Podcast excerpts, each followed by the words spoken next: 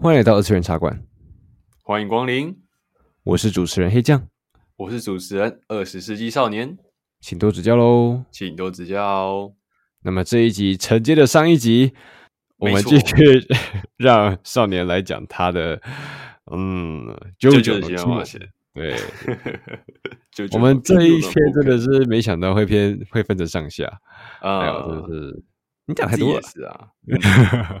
但主要是因为上次可能结尾的时候有讲过，就主要原因是呃，我对于一到六部的共鸣没有到太深，我反而呃印象最深刻的是第七跟第八，所以一到六我、嗯、我前面人类上一集基本上我们都在玩梗。什么九九力啊，或者是什么最终章大决战啊之类的，甜甜圈之类的，嗯，什么反派啊，什么什么口头禅啊这些的，嗯，替身啊，但但果然有什么原因让少年这么的喜欢，那就是得让他好好讲一讲嘛，对吧？所以我们再播一集，再播一集，所以所以其实上一集也可以不用听，我们可以直接来听这一集啊啊。啊是可以吗？可是这集主要是剧透回耶。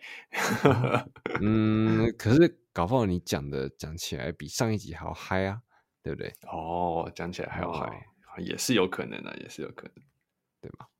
就上，当然希望你们两个都听啊，当然希望 确实。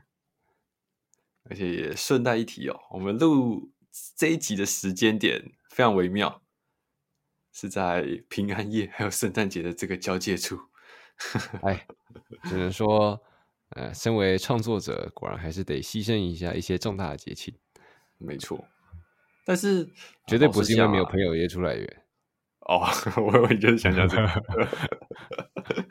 绝对是因为那个没有人约，不不，绝对不是因为没有人约，所以才呃有这个来录。我我我们是想要创作的，这绝绝绝对不是因为没有人约啊。对，我们是，我们是为了你们听众。啊，这好像有点那种道德绑架，没有了，情情绪勒索，好爽啊！好爽。好了，啾啾的奇妙冒险，这部主要是有很多共鸣啊，有很多引发我自己思考的一些呃经历，这样子。为什么呢？所以再提一下，这部啾啾的奇妙冒险第七部，它的标题叫做《彪马野狼》。嗯，它主要是一场赛马比赛，所以它的时间轴是在。故事介绍啊，故事介绍是这样子的：在一八九零年的美国，举办了一场空前巨大的赛马竞赛，起点是从洛杉矶到纽约，就是横跨了整个美洲大陆。但是其背后还是有很多呃很多方的势力正在拉扯，对，正在蠢蠢欲动。赛马嘛，这是一种赌博的产业啊。嗯，我们讲到赛马娘。呃，我努力克制，你就不要把我点出来啊！我没有在那边喊着，我们来表演，我们来表演，你就该偷笑了。还你还要把我点出来？哎呦，实在是哦！我真的看过有同人是把那个九九跟赛马娘画在一起，我就这么棒的吗？我想看，搞不好看了之后，我就会去看九九第六、第七部啦，是不是？我说九九，为什么你要骑在那那个赛马娘身上？这比较快啊，跑起来就会就会赢啦，他会赢啊！他会赢啊！他可是要从洛杉矶到纽约，横跨了整个美洲，哎，那跨了大概三个。赛马娘做得到啊！赛马娘做到，跑长城的，嗯，对啊。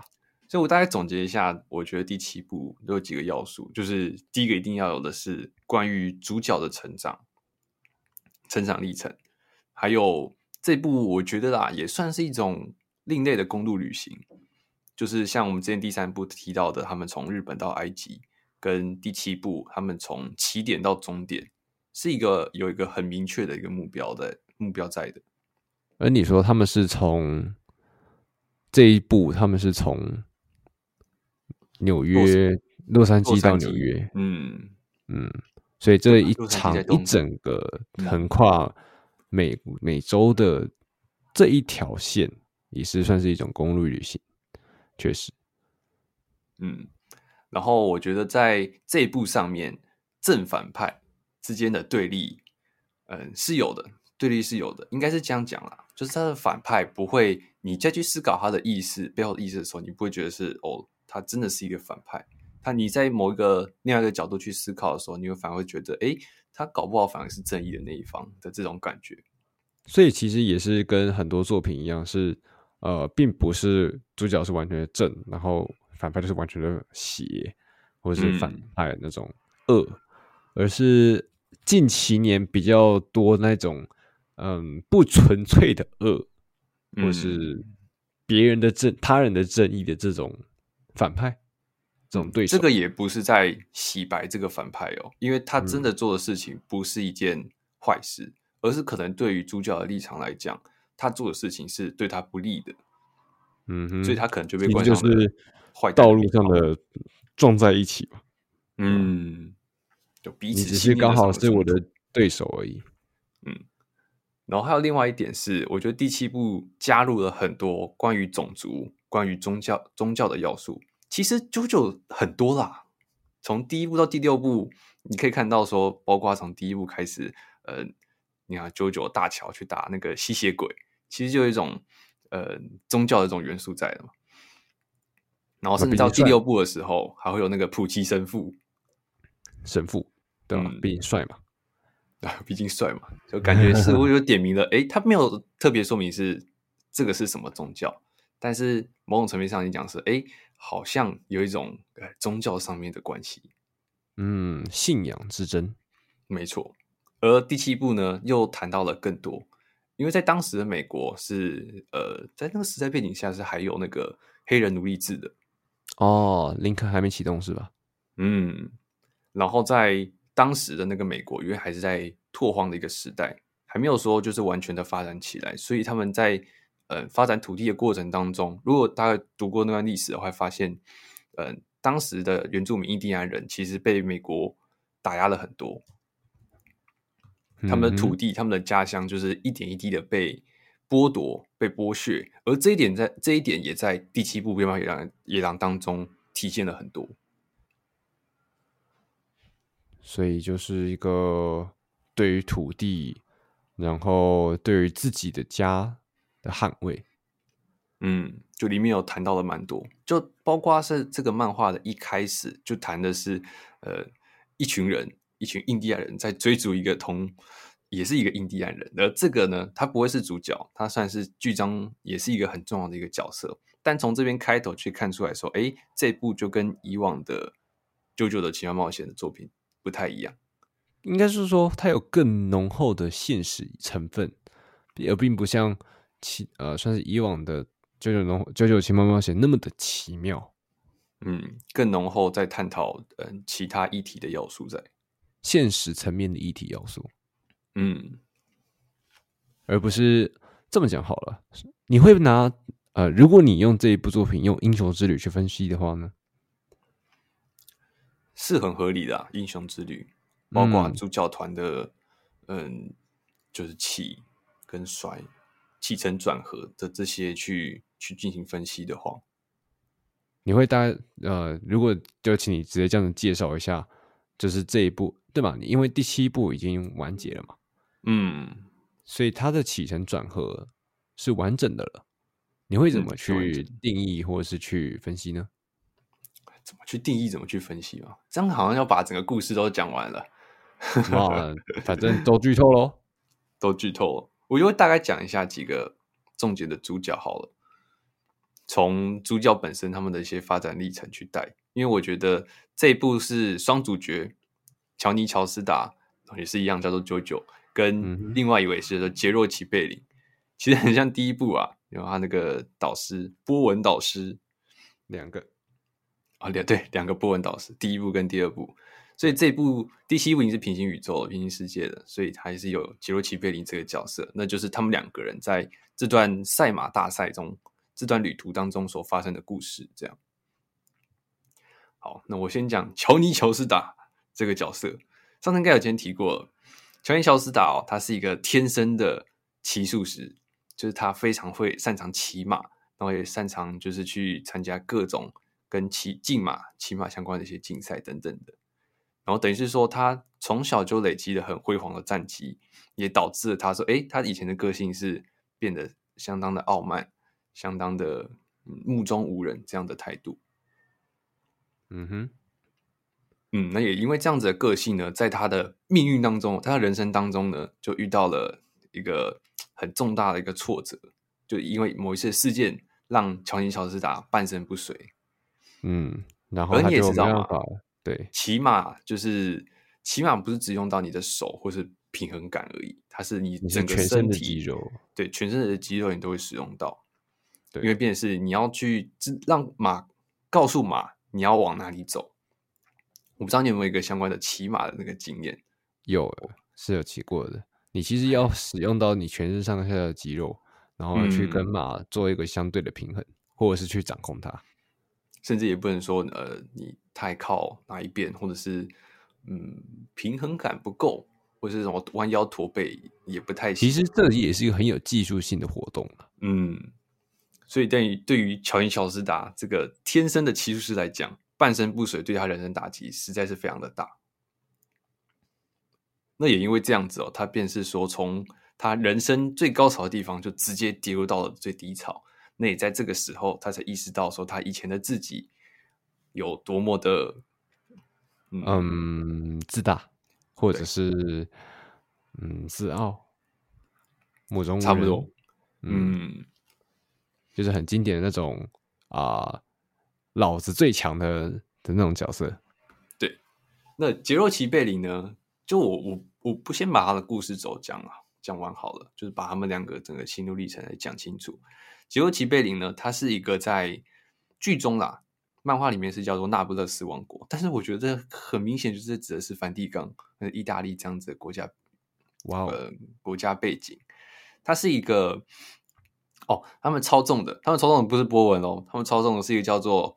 呃，黄金回旋的这样子一个技术，Golden Spiral，没错。那就是说，对于说，呃，这个他们是那不勒斯这个王国的贵族，他们当初发明这个黄金回旋的技术，目的是为了把敌方的那个铁，这叫什么？嗯，铁卫兵，就类似拿着盾牌，然后穿着全身盔甲那种。哦，骑呃盾兵的这种东西吗？骑士、嗯、或是或是骑兵这样子，就是为了是把那些骑兵呃击破他们的盾，然后击败他们所研发出来这样一个技术。而后来呢，他们发现这个黄金回旋可以做更多的事情，包括可以让你的心情更加的平静，甚至是来达到你说，哎，你的身体可以被这个黄金回旋给怎样完全的扭紧。让你的皮肤变得是很干燥、很潮湿，甚至是变老，因为有皱皱纹、皱褶这样子。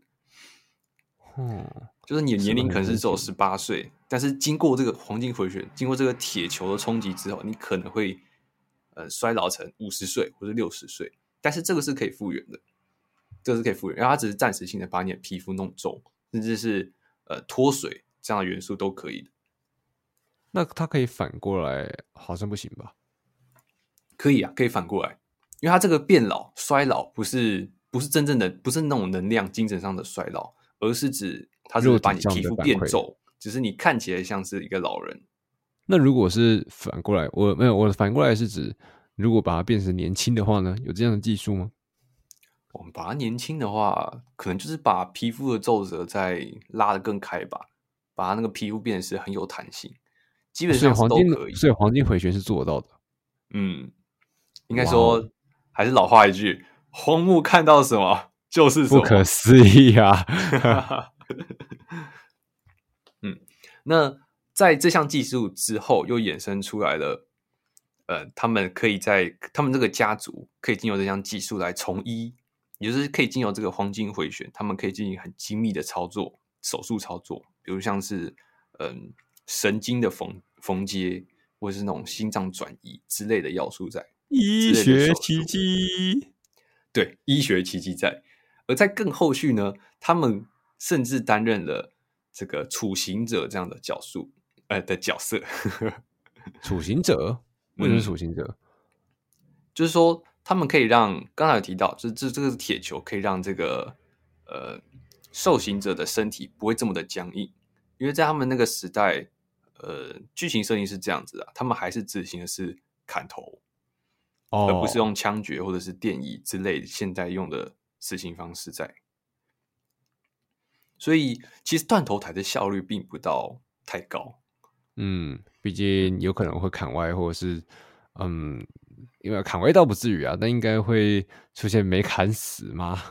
嗯，就是肌肉太紧绷的情况下的话，嗯，不一定是每个砍头的这个处刑者都可以一刀解决这个受刑人的命性命。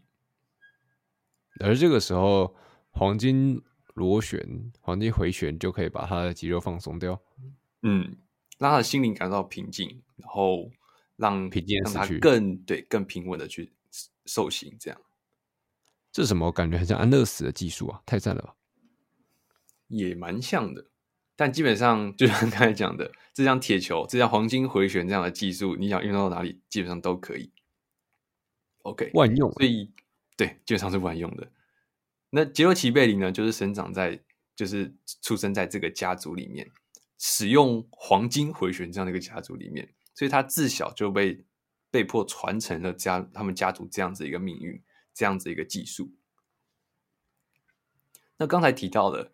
这个黄金回旋的其中一个工作是处刑，那这个处刑呢，也是他们就是国王赋予他们家族世世代代所传承下来的一个权利职业。就等于说，杰洛奇贝林他一生下来就是注定要成为一位处刑者。哇哦，他一定要动刀，嗯，面对死亡，那确实是。很特别的家族，应该说他，也就是说，他就是一个很有特别过去的角色。嗯，然后他为什么就是对于他为什么来参加这个比赛的原因是在于说，他虽然接受了他就是他接受了这项技术的传承，还有他未来的职业就是固定就是这个处刑者这样的角色，然后也包括像是你必须去行医帮助。帮助这个国家，他感到国家设立的这样子一个角，他不是厌倦，而是他在某一刻的时候感到了怀疑。在这个国家里面，就国王说的是最大的嘛？他们有一个法律是，呃，就是人民如果想要革命、鼓动犯罪的话，只要是听到任何消息，知情不报，无论是妇女还是小孩，就是一律都会是死刑。所以，这个这件事情的契机就是。一个擦鞋的小孩，擦鞋童，无意间听到了，呃，就是他们有一个想要革命的人，哦，然后他就被连坐了，对，他就被连坐了。那对于说这个小孩而言，他是无辜的，对，他只是真的很不巧的在那个地方而已，他甚至也没有想要革命的、嗯、的思考。所以对于杰洛奇贝林来讲，他必须思考着他自己作为处刑的角色。他所接受的就是听从国王的命令去处刑该处刑的人，但是他自己却对于说，嗯、呃，他自己想要，嗯、呃，他自己对于这个处刑的这个角色，他开始怀疑了。他开始这个是很常见，也不是常见，应该说现代很常有，或者这么说啊，这这是一个很很棒的一个思考哎。其实现在工作的时候也会出现那种。你手上做的事情跟你的道德会出现冲突，嗯，自我认同上面出现的一个分歧存在，嗯，这也是身为就是毕竟人类是有七情六欲的嘛，那同时也会有个道德观的，嗯、而这个你当你的身体你去做了一件你你被迫去做一件你知道不应该这样做的时候，你会有造成压力，心理压力，那。你可能强制一两次可以，但是一旦次数次数多了之后，或者是一旦有什么契机，那个那个扭回来，那个旋转压下去的，是会逼是会把人逼疯的。嗯，他的父亲有强调一点，你担任处刑者的这个角色，就是千万不能把感情、把自己的情绪给带入进来，因为很明显的，杰洛奇贝林他是算是刚上任，他的第一位处刑。处刑的对象就是这个擦鞋童，而他自己却对这个擦鞋童的命运感到，嗯，悲哀吗？愤怒或悲哀吗？嗯，怀疑，感到怀疑，因为他并不觉得，嗯、但是国家的法律就在他面前，他所要接受的就是执行，因为他身他这身份就是他的职业就是这样子一个角色，就其实就刚才提到的，自我认同上面出现了一个分歧。嗯、那所以他接下来，所以在这个国家当中呢，其实现在也会有了，很多国家也都会有，就是会有特色这样子一个呃例外存在。也就是说，如果杰洛奇贝林参加这场呃举世无双、跨国而且规模非常空前盛大的这场赛马比赛，而且夺得了胜利的话，等于是光宗耀祖嘛。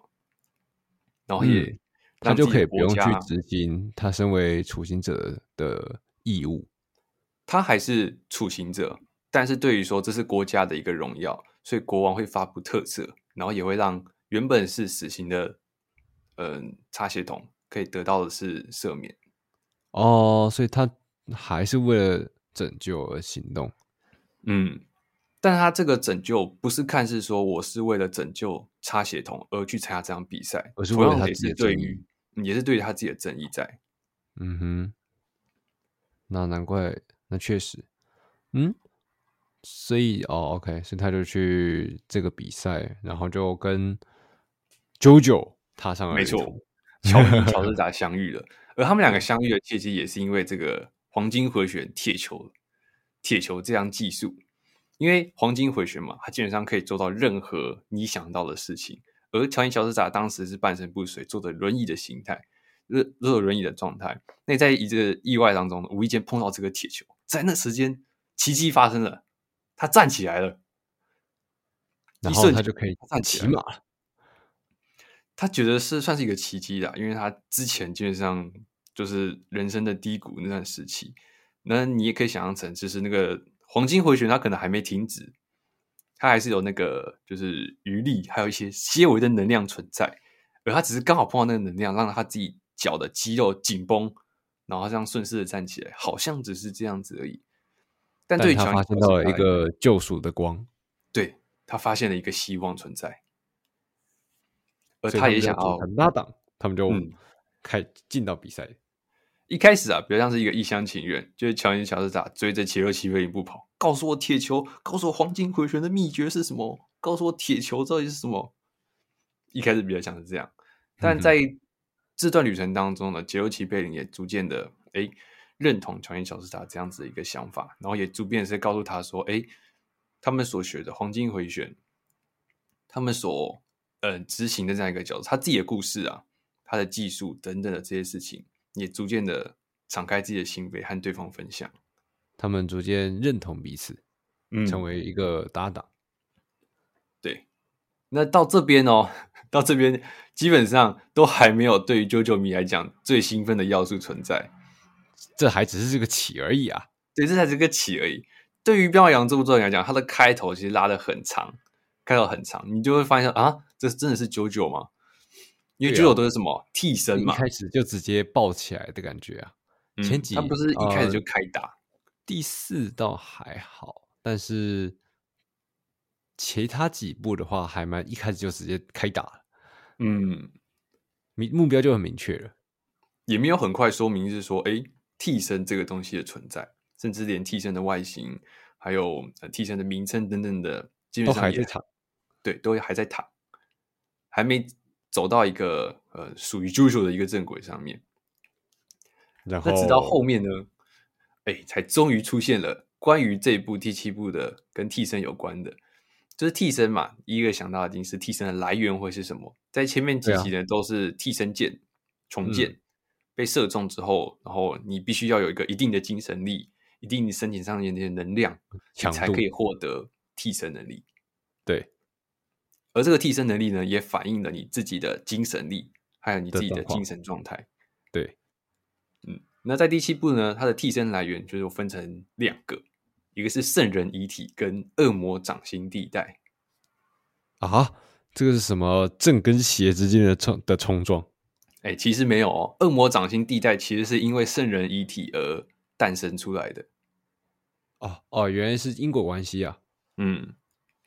这边啊，不知道宗教的朋友会不会介意？但是其实，在里面可以很清楚的看出，这里提到的圣人遗体，其实指的就是耶稣的遗体。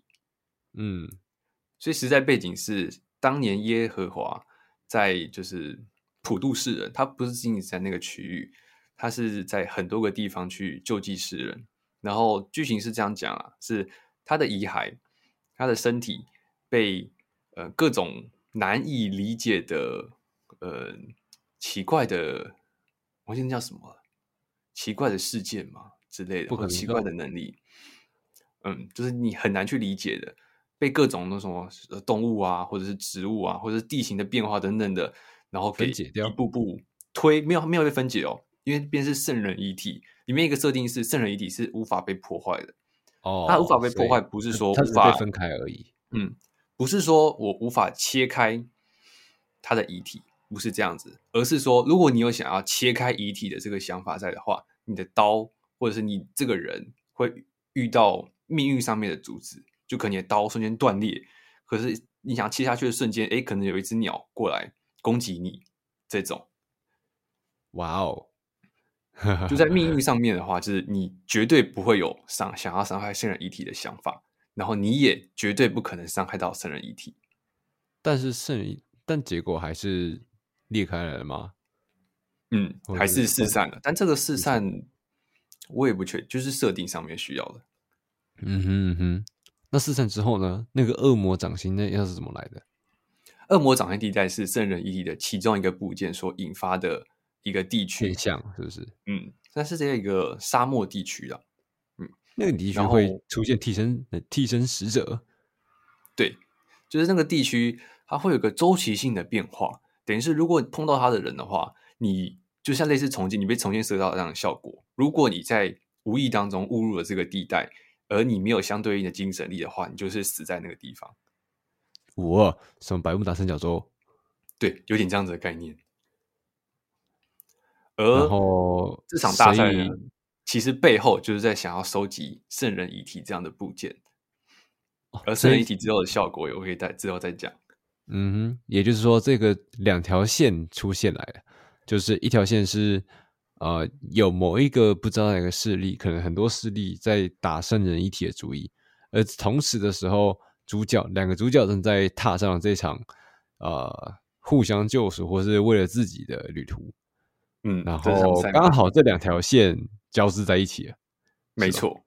嗯，所以一个很重要的转机就是他们两个双主角碰上了恶魔掌心地带这个地方，落入了这个地方，然后也开始了，哎，终于开始了第一场九九战，替身战，替身使者之间的战斗。没错。那这边也提一下哦，就是乔尼乔斯达跟圣人一体的关系，他们是真的是误打误撞进入到这个地方的。然后他们也不知道说，哎，替身的来源，还有说，呃，这个地区会有什么样子的效果？没有，就是齐贝林家族不知道这个事情吗？不知道。齐贝林刚才讲了，他是那个黄金回旋，对对对，那是不同的技术、嗯、哦，所以这也是两个技术之间的碰撞，一个是替身使者的能量跟黄金回旋的能量。哦，这个之后会再提到，不过有切到了一个重点了。哦然后像之前的 JoJo 吧，是不是都会有一个旁白的角色？没有错。然后，但是这集的话，换是另外一个角色啊，就不是齐贝林，不是哎，是什么啊？又有一个新的解说意思吧？对，又有一个解说担当了。所以这个解说担当呢，我觉得他替身也很有趣哦，是叫做曼登提姆，是一位牛仔骑牛仔骑马师。然后他的替身叫做 Oh Lost Me，好，中文意思叫做哦寂寞的我。这什么能力啊？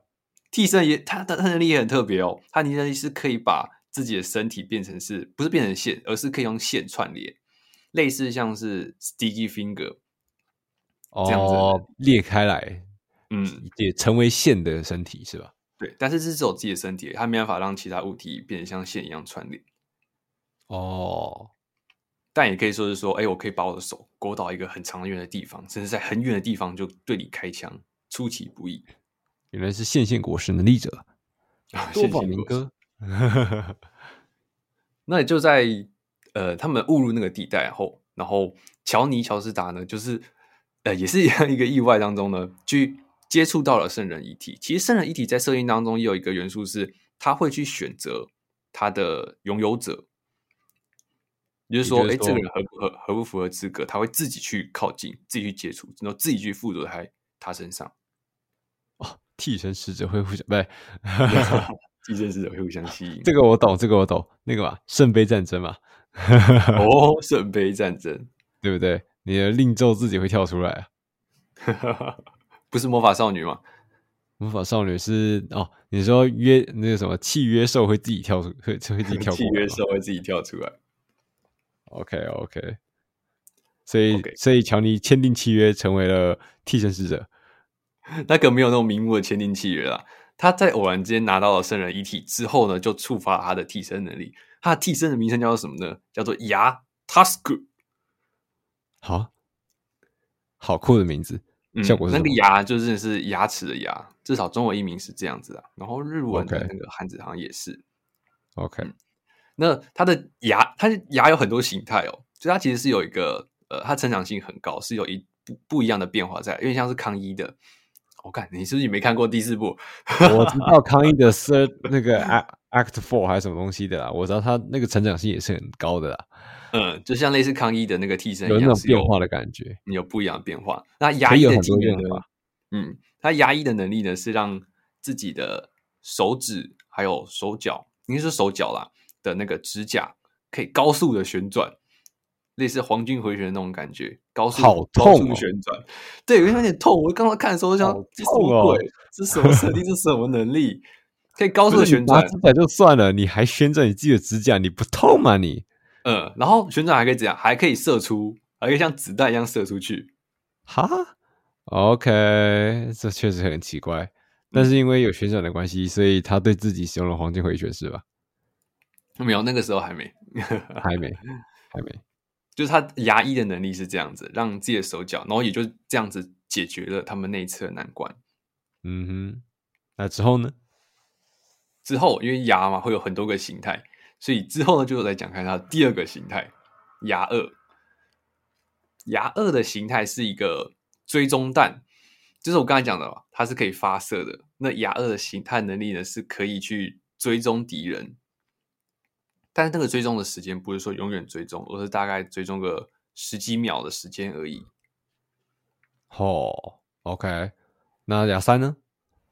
哦，牙三的话，牙三的话我会提到另外一个。这边先讲完乔尼的乔斯达的故事好了。牙二进化之后，这边还提到一个乔尼乔斯达一个他特有的叫做漆黑意志。刚刚前面提到的是乔尼乔斯达还有。呃，就是前面是自大，前期是很呃骄傲自大嘛。那在后期中，就是有个人生的打击之后，他就是意识到自己的自己的不足，自己的不对。那也就是哎，有了一个人生的转机。所以对于这次赛马比赛来讲，他的目标就是这样夺得比赛，然后怎样拿到所有的圣人遗体。他会对于。嗯，在他那个时期吧，拿到圣人遗体之后，他对于圣人遗体会有一种想法是，这个东西似乎可以让他重新再站起来。哦，就会也是救赎自己啊，也是想要、嗯、想要回到当初的巅峰。对，所以有一个蛮大的一个转变是，原本他可能是想要是我一定要拿下这个比赛的胜利，但后期他是想是他要收集完所有圣人遗体。重新让自己站站起来，而这个动力对他来讲是他人生中必定要获得的。如果他不获得的话，他就是一样是过着他像是死人一般的人生，嗯，悲惨的生活。他有所觉悟了，对，他有所觉悟，而这个这股觉悟呢，在剧情当中就叫做漆黑意志，就是你为了这个目的而不惜一切代价，即便是牺牲了自己的性命也一样，嗯，也就是。他不择手段，他理解到自己，他这是为了自己，而不并不是为了什么其他大义，嗯、就只是为了他单纯为了自己的欲望的私欲。没错。然后后面呢，再讲他牙二怎么进化成牙三。他们在那一战的时候打的是一个替身名称叫做南北战争。我觉得真的是，呃，对于啾啾啾迷来讲，啾啾啾厨来讲，这个替身的取名真的是。一大魅力，就是你光听牙，然后呃，就是正是前几部几个替身名称，到后面这讲这一部南北战争，我真的觉得是有股很热血的那种感觉。南北战争很有美国风味啊，对，很有美国风味。嗯，那这个这个能力我也讲一下，这个能力呢是把你过去曾经所丢失的物品出现在某一个领域内，而如果你稍微触碰到这个东西的话，因为你一定会触碰到嘛，你想，哎，这个东西我不是前几天才丢掉过吗？是任何东西哦，卫生纸、呃，用过的餐具，甚至是你以前小时候弄丢的玩偶，都会在那个领域当中出现。而如果你不小心去碰触碰到它的话，或是你拿起它的话，它会和你的身体融为一体。融为一体，这么恶心？对，逐渐的融为一体，它是比较缓慢的。然后你触碰的数目越多，就会加剧这个现象，而直到最后，它会变成一个，但是像是一个薄膜，塑胶薄膜，把你全身包裹住，让你窒息而死。好恶心啊！而唯一能解除的，就是只有水才可以解除，洁净的水。但其实一般的水就可以解决了。OK，所以就才可以洗清掉。对，才可以洗清掉这个罪恶。就在这一战当中呢，呃，你是你是用罪恶来形容哦，这很妙哎。就是如果只是过去所遗失的物品的话，那被黏住也可以说是是敌方的恶意。但嗯，结果你是用罪恶来形容哦，确实啊，因为是在呃故事剧情里面。当时还有另外一个角色叫做赫特班兹，那他是他对他就是被这个南北战争这个领域给困住。那当当时就是他对于他过去的罪恶感到呃难以忘怀，所以他反而是呃想要欣然的接受这一切。所以我可能才会刚才采用罪恶这一次。Okay, 但其实不一定是所有东西才是罪恶的。嗯哼，在这一战当中呢，主角两人被这个领域给困住了，就在绝望之时。哎，这个圣人遗体的这个圣人形象，其实就是耶稣啊，现身了，然后反过来告诉乔尼乔斯达，有一张梗图，就是关于十一月，大家十一月大家会想到这是什么？禁考十一月嘛。所以里面的台词是这样子的：心存迷茫，就不要急发啊。那个急发就是发射出去打击的那个击，发射出去的那个发。OK，所以很类似你十一月会碰到的问题，心存迷茫就不要急发，忍耐到十二月吧。好、哦，完全不对的东西。对，所以对于这个这句话而言，乔治莎他的牙一跟牙二嘛，都是笔直的射出去他的指甲，射出去他的某某一个东西，就是他是嗯手枪子弹。这样子一个形式，所以对于这个问题来说，似乎是很悬的，因为他面临他人生当中的一个危机，就是他快挂了，然后他的同伴也是也是岌岌可危，他们的处境并不好，但圣人遗体反而告诉他，如果你心存迷茫的话，你就不要去激发你的爪弹。哦，所以他其实是在劝告。嗯，最后呢，他想明白了，他的爪弹不应该射向敌人，他应该射向谁？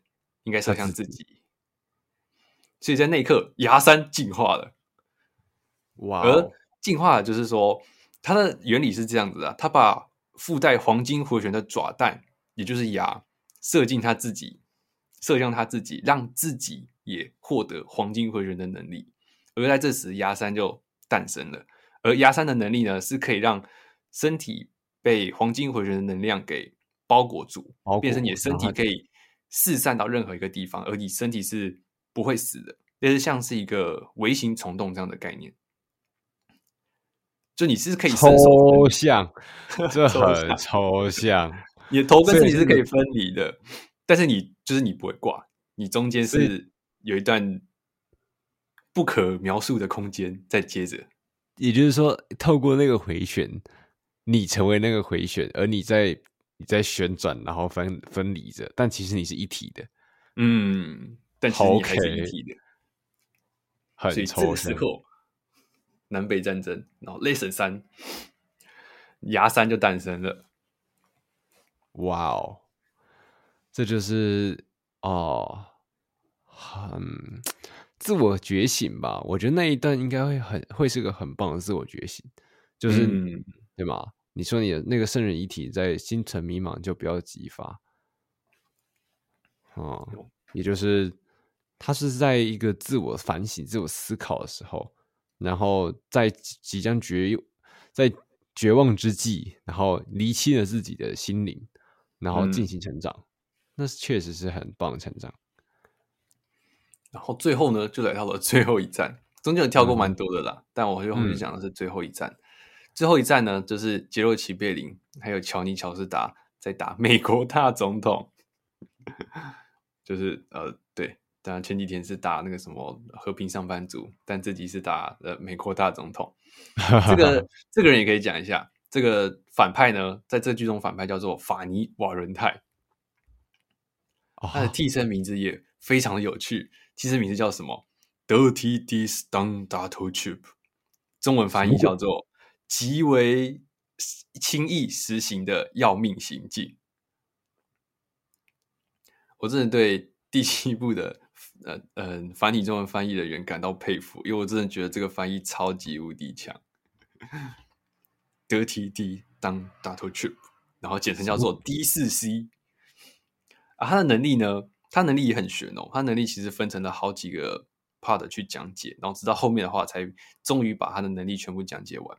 他的能力呢，是让他的呃本体可以任意穿梭任何的平行宇宙。可以把自己的平行宇宙自己给拉出来作战，但是第四 C 呢，也就是他的替身，就是永远都会只会有一个。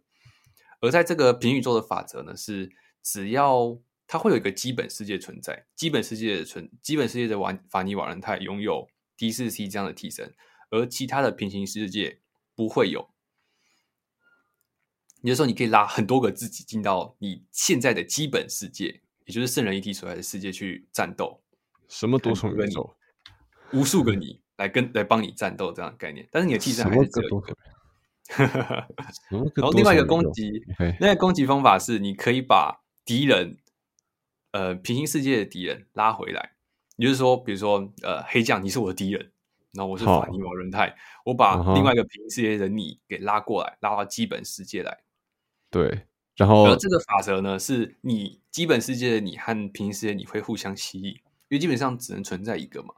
对，而对会互相吸引，而互相吸引呢就会触发那个什么泯灭法则，就是你和哦，因为同一时间不可以存同同时存在两个人，对，就反而你们两个会互相接触在一起，然后嘞，就是整个变成像是灰尘一样。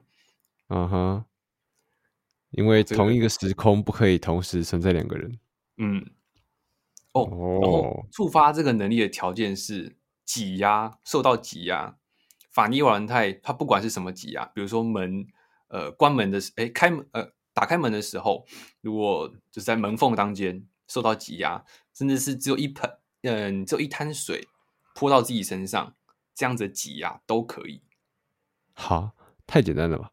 嗯，所以在法尼瓦伦泰他的技能释放当中呢，他最常用的是什么？用美国国旗盖在自己身上，让自己进到另外一个平行世界当中。然后再用那个国一样的国旗呢，去召唤更多的自己来战斗。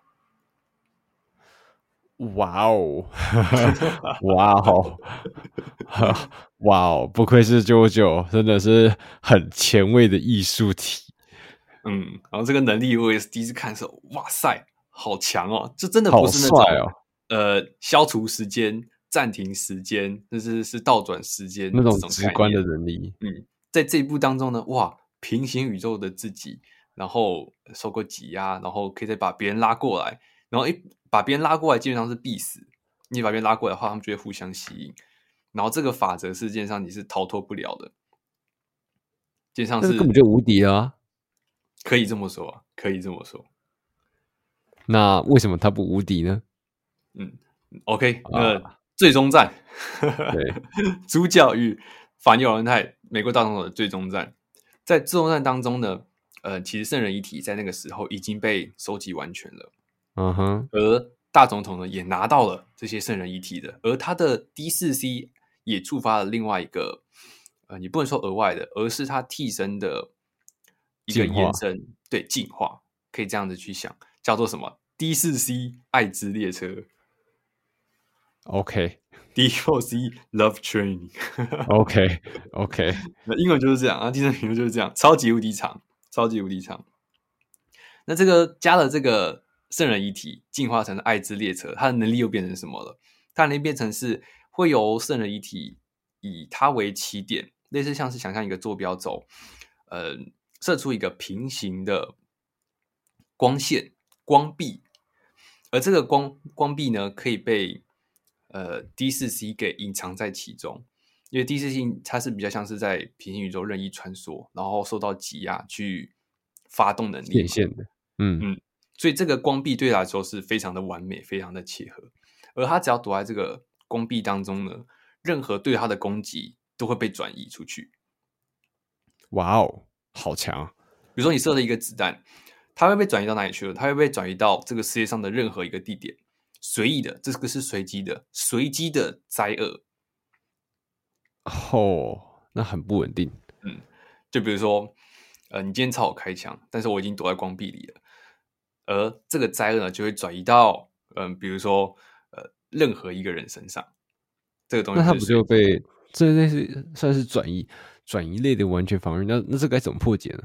嗯，转移类的基本上是、呃、无解，所以他们两个吃了很大的一个苦头。那这时呢，杰欧奇贝林其实他的自己的修行也得到了一个。另外一个进化，就是他的能力是黄金回旋嘛，将铁球用黄金回旋能力去击倒敌人。在最终战的时候，他觉醒的他的替身，替身名称叫做什么呢？Ball Breaker，铁球破坏者。哈，他要破坏掉自己的铁球吗？不是，就是呃，不是啊，铁球破坏者不会是破坏掉自己的铁球吧？呃，看你的，看你的主体是啥。看你是拿着铁球破坏别人呢，还是破坏所有铁球呢？而此时他的替身才终于有那个本体出现了。他那个本体很小一个，大概就是可能刚出生的婴儿这么大而已，但是却有无无与伦比的能力。内战当中是这样的：哎，杰欧奇贝林投出了完美的黄金回旋。哦，黄金回旋其实还有分，就是呃一个过渡啦。他们在里面当中有一个完美的黄金回旋，就是什么？利用骑兵的能力，因为其实黄金回旋一开始就是对付骑兵嘛。对。那在骑在马上面的话，借由动物或是其他运输工具的能量传达到脚、腰、身体到手，最后丢出这个铁球，完美的黄金回旋可以达到呃，让这个能力的达到一个最高值。而这个时候也才出现他这个铁球破坏者这样的替身，而在这个。而这个替身呢，就恰巧刚好碰到了大总统的光壁，是不是？嗯，没有没有碰到光壁，是一个手指，但是大总统马上推到光壁内了。因为即便其实有些人就是拿来去做比较，就比如说类似呃福葛的毒烟，你大概知道吧？嗯，我知道，类似毒药这样子的技能能力。如果大总统碰到这些毒药的话，然后他自己快死了，但他只要进到光壁内，这些伤害就是完全转移。对。完全转移，所以他就是他只是手指触碰到而已哦，然后他就马上躲到光壁里面了。照理来说，应该会被解除，应该会逃离才逃离开来，但是没有，他反而是怎样加速加速老化，做到黄金回旋的能力之外，他可以怎样？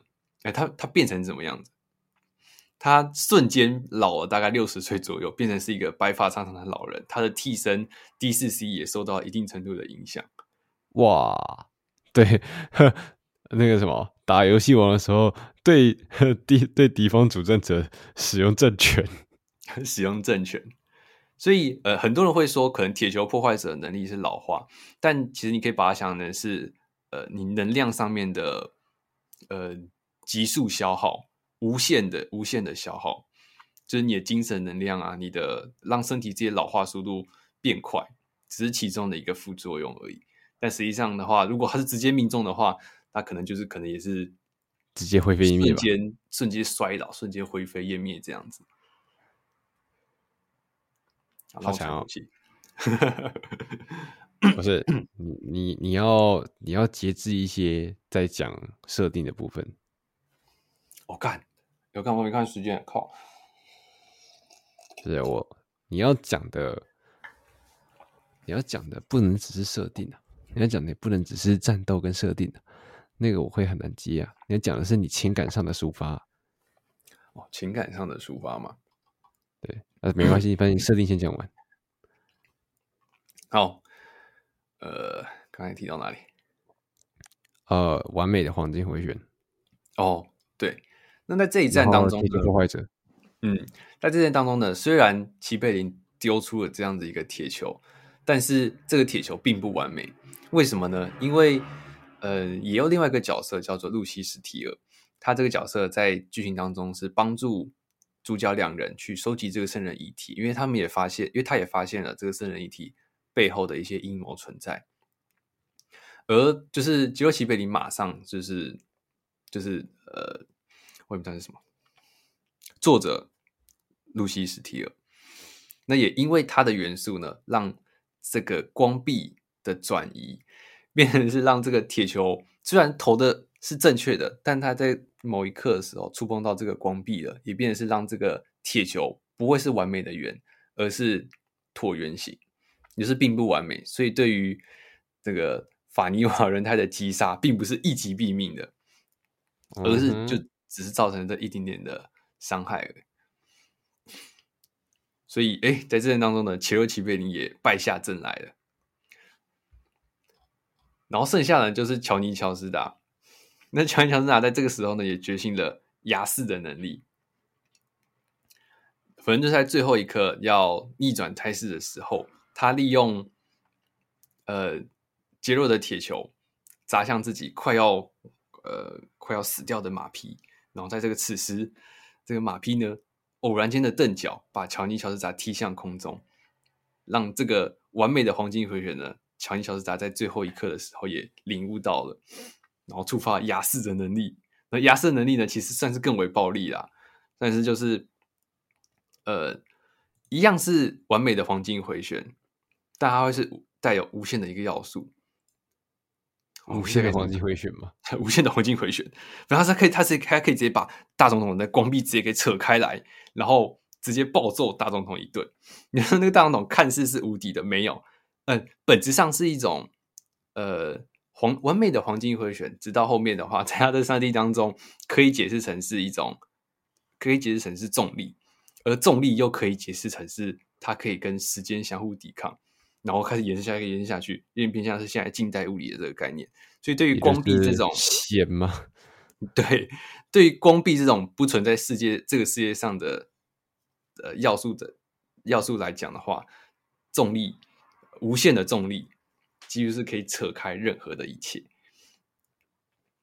哇哦，OK OK，果然 JoJo 到最后总是会出现这种破坏世界级别的东西。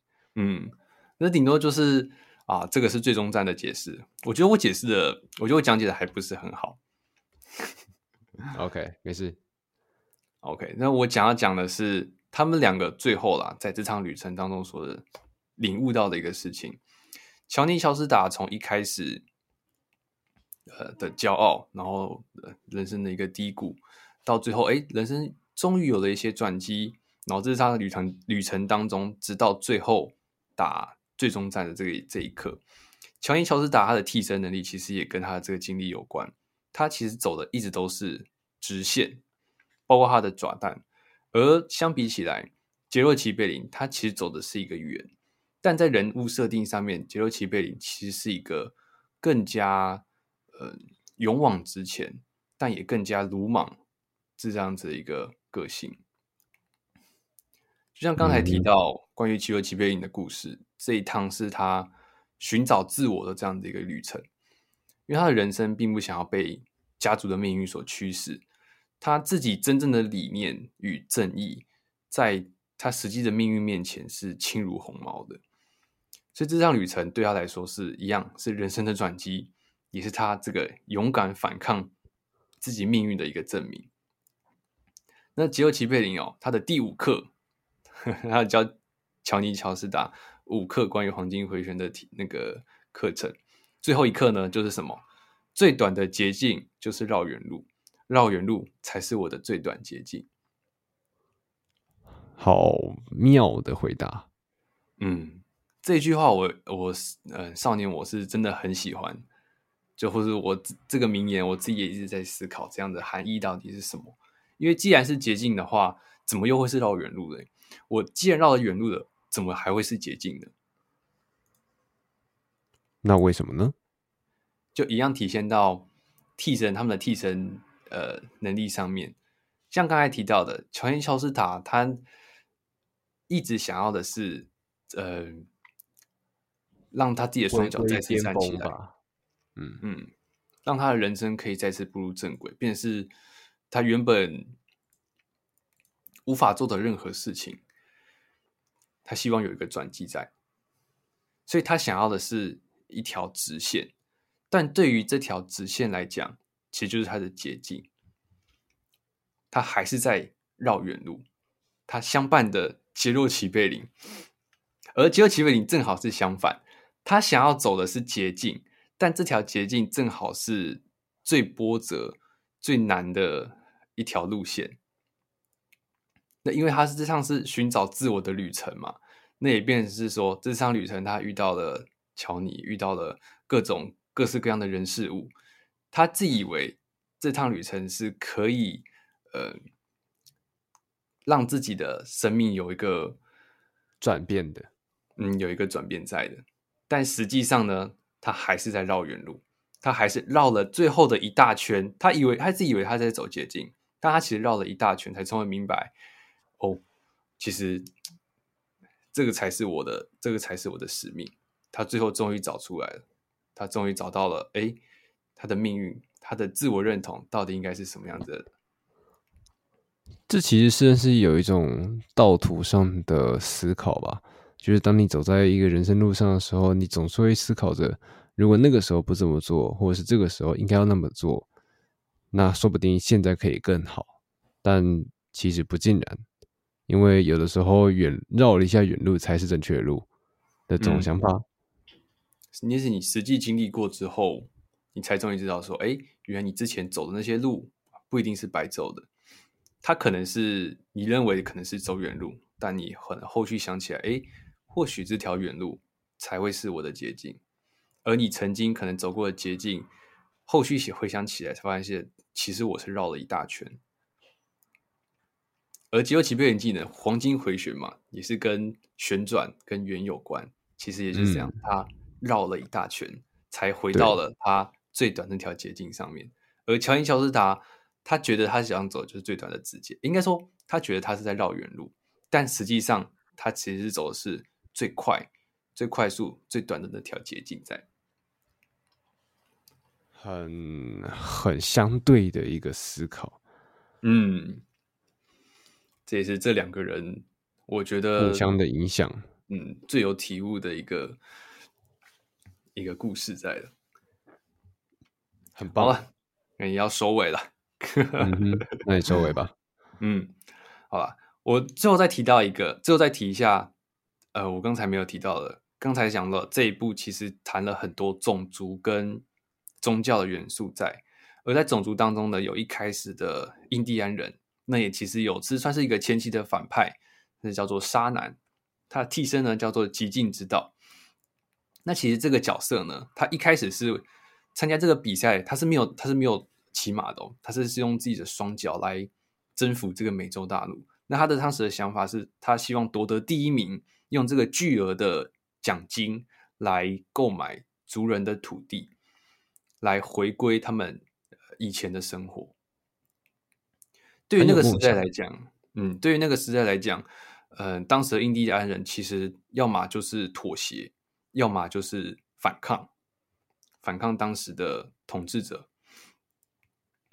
那沙男他的想法不太一样，他想法是，呃，既然他们来了，我们无法抵抗，我们也不愿意妥协，那我们就用你的游戏来打败你，参与其中，对，来打败你。所以不是反抗，也不是妥协，我就直接买我们家这块地，你们就不会再不会再打扰我们了。哇哦，很棒的一个思考。嗯，那另外一个角色呢是波克洛克。他是就像刚才提到的，这那个年代是还有呃黑人奴隶制的，所以他是一个黑人奴隶。嗯，那他的替身呢？他替身名字很酷，他里面叫做黑鸭，就叫做黑鸭。他的替身能力没有什么太大的特别，就是这个替身呢会一直在他的耳边告诉他他的下一步应该怎么做，然后一直给他信心，一直给他鼓励。类似于呃，比如说告诉你说，哦，你等一下就是全力冲刺就对了，你全力冲刺就对了，你不要管太多，你不要管你的对手可能会超过你，可能会怎样子之类的，你就是全力冲刺，类似这样子的鼓励。什么看起来像听起来像赌博的东西啊？嗯，但其实很多人会理解是黑鸭，它可能只有这样子的作用，在官方设定及公司设定书上面的话也是这样，就是会有那个嘛五 A 面板或者五一面板这种，那黑鸭的基本上是最弱的这个面板。但是其实黑鸭还有更好的一个用处，更大的一个用处是它其实是一个命运的指使。也就是对于波克来波克洛克来讲，黑鸭所指示的路线永远都会是幸运的路线，在剧中永远都是幸运的路线。即便他们可能在几个中途点不会是第一名，但到最到了最后一刻，到了最后一个，到最后一个，其实第一名不是波克洛克哦，第一名其实是哎这个世界平行世界的迪欧，但是就是在后续的剧情发生中，哎迪欧被去除掉了这个。参赛资格，然后乔尼也被去除了这个参赛资格，所以消消消消消，哎，到了波克洛克在了啊，就他赢了，对，就最后他赢得了这个 Steel Ball Run 赛马，嗯，对，这个赛马竞赛的大奖的第一名的头衔，他甚至还能活到最后，嗯、确实是很厉害的一个替身。他其实那种中间的那个打斗都没有参与哦。他其实中间有呃，也就是最最保守、最稳健的道路。对，所以你把想成黑鸭可能是呃什么都不做，没有任何的能力，没有实体，没有平，没有穿梭平行宇宙，没有这些能力。但是什么？他是引领着波克罗走向一个让他幸福的一个康庄大道。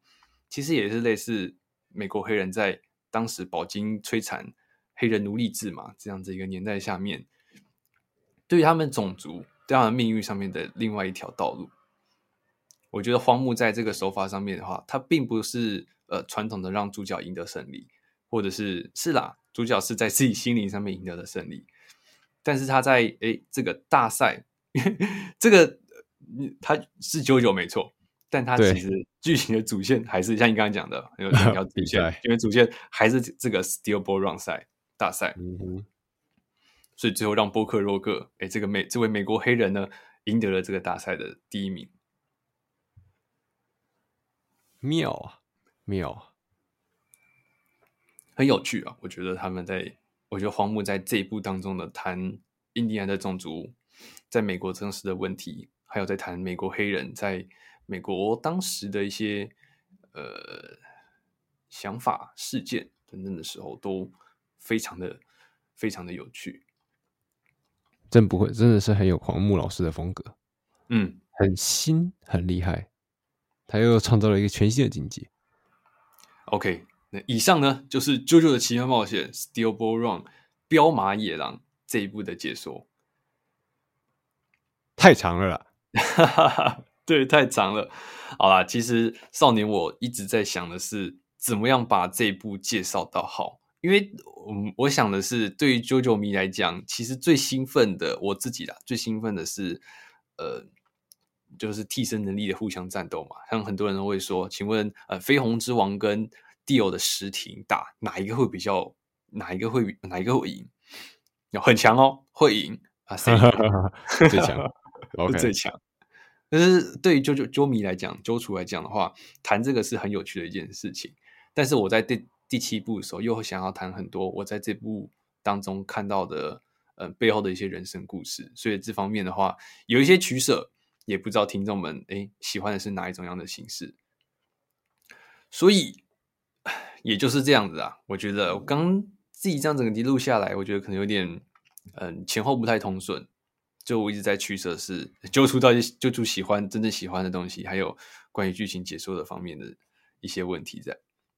那么就非常感谢少年花了那么长的时间 来为我们仔细的讲讲《JoJo》第七部。其实说实在，我听完之后也是还蛮想看的。虽然先不论那些啊，与其说设定或者是中嘛，嗯，确实蛮想看的。该怎么说呢？嗯，剧情上本身一定有精彩的地方，那打斗呢？